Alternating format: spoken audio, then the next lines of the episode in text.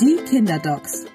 Der Podcast rund um die Gesundheit von Kindern und Jugendlichen. Herzlich willkommen. Mein Name ist Lars Heider und heute möchte ich mit den Kinderdocs mit Charlotte Schulz und Claudia Haupt über ein Thema sprechen, wo man erstmal klischeemäßig denken würde, oh, das ist ein Riesenthema. Und ihr nickt da schon wieder. Adipositas ist die, ist die, ist der Fachbegriff. Übersetzt heißt schlicht Übergewicht? Nicht ganz. Na, Nicht ganz? gibt- Genau, vielleicht starten wir einfach tatsächlich mit den Begrifflichkeiten. Ja. Übergewicht und Adipositas ähm, sind ähm, ein Phänomen, was uns auch zunehmend häufig in der Praxis wirklich sehr beschäftigt. Ähm, die Definition wäre, ähm, dass der Körperfettanteil an der Gesamtkörpermasse zu hoch ist. Wie berechnet sich das? Da gibt's ähm, oder wie stellt man das fest? Das kann man gut in Zahlen ausdrücken. Es gibt einen Body Mass Index.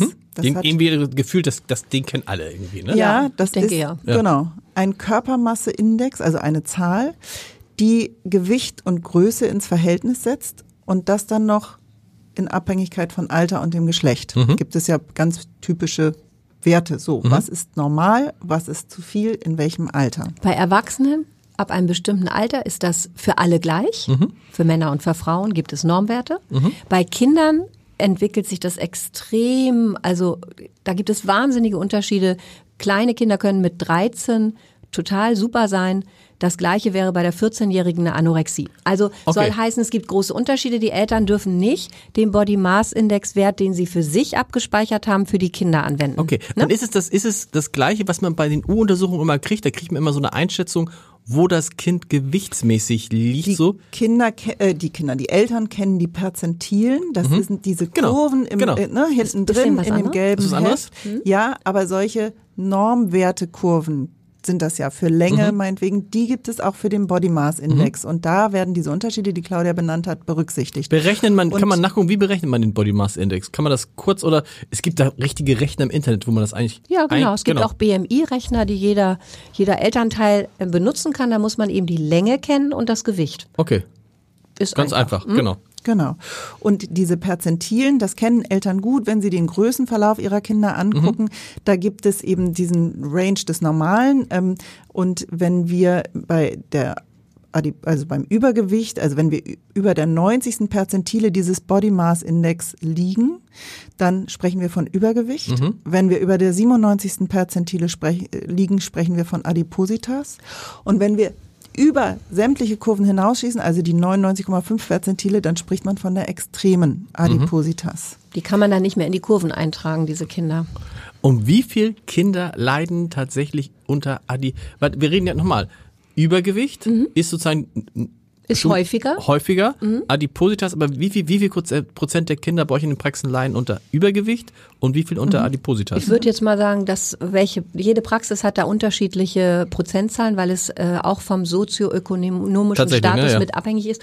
Und es gibt schon auch äh, Bezirke, in denen der Anteil besonders hoch ist und andere weniger. Aber wir kennen die Zahlen für ganz Deutschland. Okay. Mhm. Und äh, das nennt man ja Prävalenz, also wie viele haben das. Und ähm, das sind 15 Prozent der drei- bis siebenjährigen beispielsweise übergewichtig und knapp sechs Prozent sind adipös, überschreiten also diese 97er Perzentile. Der drei bis siebenjährigen. Mhm. Und wir, was auch ganz übel ist, zwischen 2012 und 2021 haben wir einen Zuwachs von über 21 Prozent verzeichnet. Äh, Das Problem wirklich nimmt dramatisch zu. Also bei, äh, in Sachen Adipositas oder bei beiden Bereichen? bei Ja, beiden beide, also, Bereichen. okay, genau. Und die Kinder, die extreme, so nennt man das, extreme Adipositas haben, Mhm. die also alle Kurven sprengen, die haben auch ganz stark zugenommen in der Pandemie. Und wir noch mal sprechen- mehr. Ja, genau. Und wir sprechen hier von also die Zahl der Kinder in Deutschland, die mindestens übergewichtig, adipös oder extrem adipös sind. Wir reden hier über zwei Millionen Kinder. Wow. Und die WHO hat äh, dieses Jahr so ein ganz großes äh, Symposium gehabt zu Adipositas. Weltweit ist inzwischen fast jedes dritte Kind zwischen sieben und neun Jahren adipös. Ganz bisschen mehr die Jungs, 31 Prozent und die Mädchen 28. Weltweit fast jedes dritte Kind ist übergewichtig. Und gleichzeitig, das ist ja dann immer das Verrückte, werden wir auch wahrscheinlich jedes dritte Kind leidet unter Hunger. oder so. Tja, ne? das ist dann das andere also wir reden Extrem. über wir reden über ein, ein Phänomen aus der Wohl, aus Wohlstandsgesellschaften vor allem, aus Gesellschaften, wo viel äh, Fertignahrung, Fastfood gegessen wird. Ich frage ich jetzt eine Frage, wo, wo sich zu wenig bewegt wird, wo die Kinder zu viel vor Bildschirm hängen, ist es das? Aber in solchen industrialisierten Regionen, wo es nicht wirklich Hunger gibt, Mhm. sind aber die Kinder aus den armen Familien noch stärker betroffen. ah, okay. Ne? Ja, okay. Also es gibt eben diese Extreme auf Und der Zusammenhang, Welt. weil die Eltern nicht drauf achten? Da oder? kommen wir jetzt zu, okay. die Ursachen. Die Ursachen, Ja. genau. Die Ursachen sind nämlich zum Beispiel einmal natürlich die ungesunde Ernährung. Mhm. Viel zu kalorienreich, viel zu zuckerreich, ähm, viel zu eiweißreich, also alles von allem zu viel. Auch die Menge natürlich, aber vor allen Dingen auch die Qualität der Ernährung ist einfach nicht gut genug. Kommen wir nachher nochmal drauf. Also zu viel Energie, zu viel Zucker, zu viel, eine ganz schlechte Energiebilanz. Und ähm, dann ist es so Bewegungsmangel. Und der Bewegungsmangel wird natürlich, hängt irgendwo auch zusammen mit dem Bildschirmmedienkonsum. Je größer der ist, desto weniger bewegen sich die Kinder natürlich. Die Genetik spielt eine kleine Rolle und zwar viel kleiner, als die Familien immer denken. Und es gibt sogar vorgeburtliche Faktoren. Und das können wir ja einmal so ein bisschen genauer durchgehen. Aufdröseln. Genau. Sag mir noch mal kurz zu dem Bewegungsmangel. Da gibt's ja jetzt diese interessanten Studien, weil wir Er- Erwachsene ja immer, immer so dieses Sachen, man muss immer, ich bin wieder ein Geisteskranker, einmal 10.000 Schritte pro Tag gegangen, weil ich dachte, das ist gut. So, und nun gibt's aber tatsächlich welche die, äh, Studien, die sagen, schon ab zweieinhalbtausend Schritten hat das schon eine Wirkung. Was ich Das damit, ist ja für jeden sehr unterschiedlich, Genau. was er so braucht. Man sagt eigentlich, dass die ähm, Kinder und Jugendlichen täglich 60 Minuten in Bewegung sein Mhm. sollen und zwar so, dass sie anfangen zu schwitzen.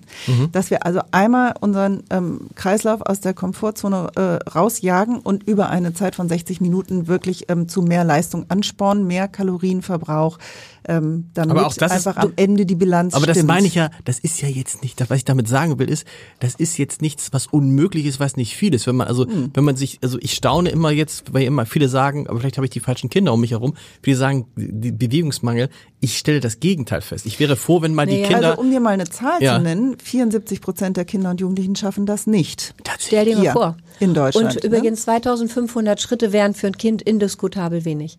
Also auch wieder Mini-Anekdote. Ja. Ich hatte neulich einen kleinen Jungen bei mir sitzen, acht Jahre. Der hat äh, so eine Smartwatch gehabt, die die Schritte gezählt hat. Mhm. Oder irgendwie so ein Armband. Nicht Smartwatch, so ein Armband. Und, äh, und dann habe ich gesagt, Mensch, du hast schon so einen Schrittzähler, das ist ja komisch, brauchst du sowas? Denn meinte er, ja, ja, heute ist ein ganz schlechter Tag, äh, es war 12 Uhr vormittags, ich habe erst 18.000 Schritte. So. Ja.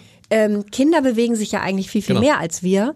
Und also die 10.000, die wir für Erwachsene ne, also so vorgeben, da wäre was wünschenswert wäre und zwei fünf bringen auch schon was, das wäre bei Kindern nicht so viel. Aber also, das stimmt, aber trotzdem ist ja so dieses, wenn man sich immer, man denkt immer, was heißt Bewegungsmangel? Die Mhm. Kinder müssen nicht drei bis vier Stunden am Tag Tennis spielen oder durch Nein, die Gegend joggen. überhaupt nicht. Also Ne? wir reden davon, dass einfach Bewegung selbstverständlich sein sollte im Alltag, einfach auch um nur Distanzen zu Also überbrücken. genau, also wenn man, wenn man Lauft äh, nicht Fuß- zur Schule gefahren werden, wenn Ja. irgendwie möglich. Das meine ich jetzt. Wenn wir nehmen wir jetzt mal ein ganz normales Kind, was vielleicht einen durchschnittlichen Schulweg hat von die älteren Kinder sind wir von 15 Minuten hin, 15 Minuten zurück. Wenn du dazu, da hast du ja schon mal 30 Minuten Bewegung. Vielleicht kommst du ein bisschen ins Schwitzen, aber dann müsstest du dich ansonsten nur noch 30 Minuten mal ein paar Treppen hochlaufen, Sport machen idealerweise. Aber ich will, ich will damit sagen, dass, weil das dann schon, wenn du sagst, dass 74 Prozent es nicht schaffen, das Ja, muss man, man muss ja erstmal, man muss ja erstmal schaffen, muss ja Mhm. erstmal schaffen, sich als Kind 60 Minuten am Tag, äh, äh, Entschuldigung, also das nicht zu schaffen, also sich weniger als 60 ja, Minuten genau, zu bewegen. aber es ist einfach so, wenn, wenn das überhaupt keine Selbstverständlichkeit hat, wenn Kinder noch nicht mal Fahrradfahren lernen, Mhm. ähm, ne, also die äh, nehmen dann den Bus im Zweifelsfall, bevor sie irgendwie äh, ihre Schritte tun. Ähm, es ist nicht mehr selbstverständlich, diese Bewegung im Alltag, die Wege zu Fuß zu machen, mit dem Rad zu machen, die Kinder früh auch anzulernen ähm, da, und, und überhaupt Freude an der Bewegung zu haben. Auch das Familienfreizeit in Bewegung gestalten ist eben nicht mehr selbstverständlich. Ne? Also was wir uns eigentlich wünschen am, am Wochenende, geht doch mal in den Wald irgendwie. Ähm, äh, Spazieren gehen, Fahrradfahren, das sind ja einfache Dinge, wo man, wo, Genau. wo es sich gar nicht geht mal schwimmen, geht irgendwie Genau. eine kleine Runde wandern irgendwie. Also es gibt so Nimmt viele man die. Treppe oder den Fahrstuhl oder die Rolltreppe oder den, na so, Hm. es sind ja so die Kleinigkeiten und stehen wir jetzt eben noch mal auf oder wartet man, bis jemand einem was bringt? Eigentlich sind es die Kleinigkeiten auch, ne? Aber in der, in der Gewichtung, Bewegung, Ernährung, Ja, beides, gleich, sehr, gleich wichtig? Beides, Beides total sehr wichtig. wichtig. Also die Bilanz muss stimmen. Es ist ja so, dass wir einfach diese Problematik hier sehen, weil wir zu viel Energiezufuhr haben. Bei zu wenig Verbrauch, zu wenig Bewegung. Und, Und- wenn wir nochmal ganz ja, kurz, ich, mir ist das so wichtig bei den Jugendlichen, ähm, was haben wir hier für Bildschirmzeiten? Haben wir auch schon mal drüber Ja, gesprochen. Wahnsinn, ja. ja, wir haben so 14-, 15-Jährige, sechs, acht Stunden Medienzeit, überhaupt kein Problem. Also das ist fast Da die neue man nur die Normalität. Finger, ne? Genau, da sitzt man wirklich nur rum. Und das ist einfach ein Riesenproblem. Und das sehen wir eben tagtäglich. Und es fängt auch sehr früh an, oft schon, weil wir wissen, dass in den ersten zwei Lebensjahren äh, die Anzahl der Fettzellen ja festgelegt wird. Ah. Das heißt, wenn jetzt die, Ah, die, Ki- die Eltern oder oft auch die Großeltern finden, dass der Filius eigentlich viel zu dünn ist und die Kinder so richtig hochgepäppelt werden, zahlen die ihr Leben lang dafür. Also in der Kleinstkinderzeit ist schon wichtig, dass man die Kinder nicht so, ich sage jetzt mal so mästet, dass sie nicht so kalorienreiche Sachen bekommen, dass sie wenig Zucker bekommen, dass sie nicht so sehr an süßen Geschmack gewöhnt werden, alle diese Dinge ähm, dass sie nicht unendlich viel Milch trinken, weil das ab einem bestimmten Alter einfach nicht mehr in Ordnung ist von dem von der Zufuhr an tierischem Eiweiß. Das ist Ne? ganz klar, gibt es gute Studien mit einem deutlich erhöhten Risiko für späteres Übergewicht verbunden. Also dieses vermeintliche, ach, Milch ist doch gesund und dann trinkt er eben seinen Liter Milch. Aber das, genau, muss man einmal mit aufhören. Also, muss, das, äh, Milch ist ja im Ende auch kein Getränk, sondern ein Nahrungsmittel. Ja. Und an sich für Ja. uns Menschen haben wir hier auch schon in diesem Podcast und in vielen anderen Podcasts für uns Menschen nicht gemacht. Wann sollte man eigentlich versuchen, das Kind davon wegzubringen? eine gewisse Milchportion. Ähm, wir reden aber immer über das Maß der Dinge. Ich ja? rede- ich- Also, ich- ich- wir reden wenn du es aber im Müsli, davon, wenn du es im Müsli hast, aber Ja. dieses, dieses klassische morgens ein Glas Milch trinken. Was Ja, dann viele- eben nicht ins Müsli. Ja, 200, genau. 250 Milliliter oder Milch oder Milchäquivalent sind völlig in Ordnung. Ordnung, Und äh, was wir auch noch an der Stelle, du kennst uns ja, süße Getränke und Quetschis und Fruchtriegel und Quetschis. diese Mega-Snackerei, Ja. das ist alles Gift. Weil das Aber Quetschis ist auch mit Vitamin. Ja, Ja, nee. genau, aber und wenn es Bio-Quetschis sind, ist genauso schlimm. Es geht um diese permanente Zufuhr. Das, okay, aber, Das aber, aber Fruchtzucker, ein- ne? Fruchtzucker, ob der Bio ist oder nicht, spielt gar keine Rolle. aber Und- der Apfel, die Banane, ist ja, dasselbe. Ah, das ist was anderes. Okay. Im Apfel ist der Fruchtzucker in seiner Matrix. Es ist viel schwieriger, den zu verdauen. Der Körper muss sich viel mehr anstrengen. Ja. Einen frischen Apfel, den du da dem Kind in die Hand drückst, das ist kaut und das ist, also das ist eine andere Form von Fruchtzuckeraufnahme in den Körper. Und trotzdem würde man sagen, wenn das Kind jetzt 24 20 Stunden am Tag immer Apfel snackt, ist das auch nicht gut. Ja, aber diese Quetschis und Fruchtriegel, die haben Konzentrate. Das ist einfach maximal anderes. Konzentriert. Wir haben da ein Zuckergehalt von über 40, 50 Prozent in okay. diesen Dingern. Die bestehen im Grunde nur aus Zucker. Und das ist so fies einfach auch ähm, von der Werbung, kommen wir auch gleich nochmal drauf, dass es so vorgaukelt, es sei gesund, aber letztendlich ist es viel zu zuckerreich.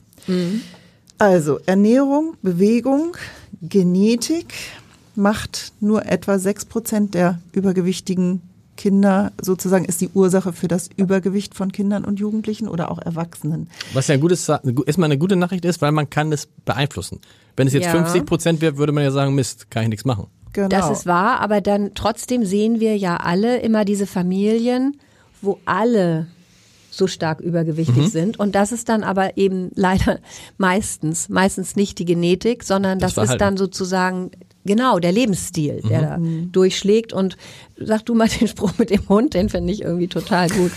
Naja, nein, das ist, das ist, das mache ich jetzt nicht, das ist so ein bisschen despektierlich, aber letztendlich sind es eher die geteilten Lebensumstände. Und auch da, die, was wir gerade sagten, es gibt ja auch vorgeburtliche Faktoren, ähm, wenn Mütter ähm, übergewichtig in eine Schwangerschaft überhaupt reingehen, also vorher schon Übergewicht haben, dann verdoppelt sich schon das Risiko für das Kind im späteren Leben selber ähm, übergewichtig zu werden. Und wenn Mütter in der Schwangerschaft übermäßig viel Gewicht zu nehmen, hat das auch wieder einen Aha, Einfluss okay. darauf und steigert einfach das Risiko für späteres Übergewicht. Und ne, dann haben Aber wir das- nachher das Bild der Familien. Aber der Satz mit dem Hund, ich, du sagst ihn nicht, aber ich ahne es, dass, du, dass es manchmal auch, dass man manchmal feststellt, dass Hunde im Verlauf ihres Lebens ihren Eigentümern immer ähnlicher werden. Ja, so ungefähr darauf zielte das ab. Genau. Aber, das, aber, auch das ist ja wieder Vorbild. Ne? Also wenn die Eltern den ganzen Tag nur auf dem Sofa sitzen und Fernsehen gucken und sich nicht bewegen, ist, haben die Kinder ein anderes Vorbild, als wenn die Eltern sagen Logisch. so, jetzt gehen wir mal raus, jetzt machen wir mal Fahrradtour, Und jetzt wenn machen wir mal auch dies. Cola und süße Brause Genau. trinken, das darf ja eigentlich im Haushalt gar nicht sein. Das ist ja was für besondere Gelegenheiten. Also diese Familien haben dann oft auch den Einkaufskorb, in dem man sieht, dass da Mhm. fette Wurst abgepackt, eingepackt wird und so. Ne? Also das, das, das Bewusstsein ist dann oft eben in der ganzen Familie nicht so gut. äh, zum Beispiel Süßigkeiten essen, während man fernsieht, was ja eigentlich ein No-Go ist für Menschen, die versuchen, ihre Energiebilanz in den Griff zu bekommen. Das sind alles Sachen, die sollten nicht die Regel sein. Ne? Da sind wir wieder bei dem Beim Thema. Familienkino Ja. schon, am Samstagabend, Ja. alle gemeinsam, aber nicht immer. Aber da muss man wieder sagen, wir haben es ja schon mal in der Folge mit dem Medienkonsum besprochen. Mir ist es jetzt wieder aufgefallen im Urlaub wirklich, wie krass es ist, wie viel Kinder abends beim Abendessen, auch gerade kleine Kinder, Grauenvoll. Vor allem die Kleinen. das, Mhm. vor allem die Kleinen, ne? Ja. vor allem die Kleinen, ein, ein iPad hinhaben, da läuft dann irgendwie, keine Ahnung, irgend so ein Zeichentrickfilm und dann essen die so und Oder merken, jemand schaufelt ihnen was rein. und merken ja, Ja, gar nicht, dass die essen, Ja. Also Wahnsinn. Ja, das- Roboter. Ja. das ist wirklich schlimm. Ich finde, wir müssen vielleicht jetzt mal einen kleinen Exkurs machen. Warum ist uns das eigentlich so wichtig? Na, man ja, ahnt es warum. ja naja, es geht nicht nur um das Aussehen hier, ganz und gar Nee, nee, nicht. nicht. Nee, nee, nee, klar. Man, man, man ahnt natürlich, dass, was das alles, was das alles, was das alles für Folgeschäden äh, haben kann an schweren Erkrankungen. Im, das, das glaube ich, aber das weiß jeder, weiß ja, dass Übergewicht eines der großen Probleme. Genau, aber ich glaube, das muss man klar benennen, Ja. dass diese Kinder und Jugendlichen das Übergewicht äh, mit in dieses Erwachsenenalter Genau. nehmen und dass einfach so früh eben ihre möglichen späteren Erkrankungen gebahnt werden. Ähm, und wir haben ähm, vor allem Sorge um ähm, so ähm, Diabetes zum Beispiel, den Altersdiabetes, den wir zunehmend im Kindes- und Jugendalter sehen. Wir haben Sorge um Bluthochdruck, ähm, wir haben ähm, Fettleber, wir haben Herz-Kreislauf-Erkrankungen mit einem deutlich erhöhten Risiko für Herzinfarkte und Schlaganfälle. Ähm, mal abgesehen von den ganzen psychosomatischen Folgen, ja, bisschen, das muss man, Folgen, also muss man so muss sagen, man ein bisschen zu, dass man sich, dass man sich vorstellt, natürlich irgendwie ganz einfach. Ein Kind, was, ähm, äh, was ganz viel Gewicht mit sich schleppt, vielleicht auch als Erwachsener, was das für Gelenke bedeutet. Ja, für so, den das- Rücken, für das Ja. Ganze, also Für das die sind- Atemwege. Atemwege, also irgendwie ist Und du kannst die alles Gedanken schlecht. weiterspinnen. Genau. Was bedeutet das für unsere Gesellschaft? Genau. Also wir haben laut WHO in Deutschland ähm, oder nicht in Deutschland, in Europa, aber eben hier hochindustrialisiert, ähm, über 90 Prozent der Todesfälle sind auf diese Ursachen Mhm. zurückzuführen. Und das ist ja grauenvoll. Also Und Genau. vielleicht zu dem Diabetes, weil das ja so stark zunimmt, Mhm. dieser Altersdiabetes der Kinder. Das ist ja etwas, äh, Eltern haben ja sehr häufig Angst, ihr Kind könnte einen Diabetes haben, kommen dann aber mit super schlanken Kindern.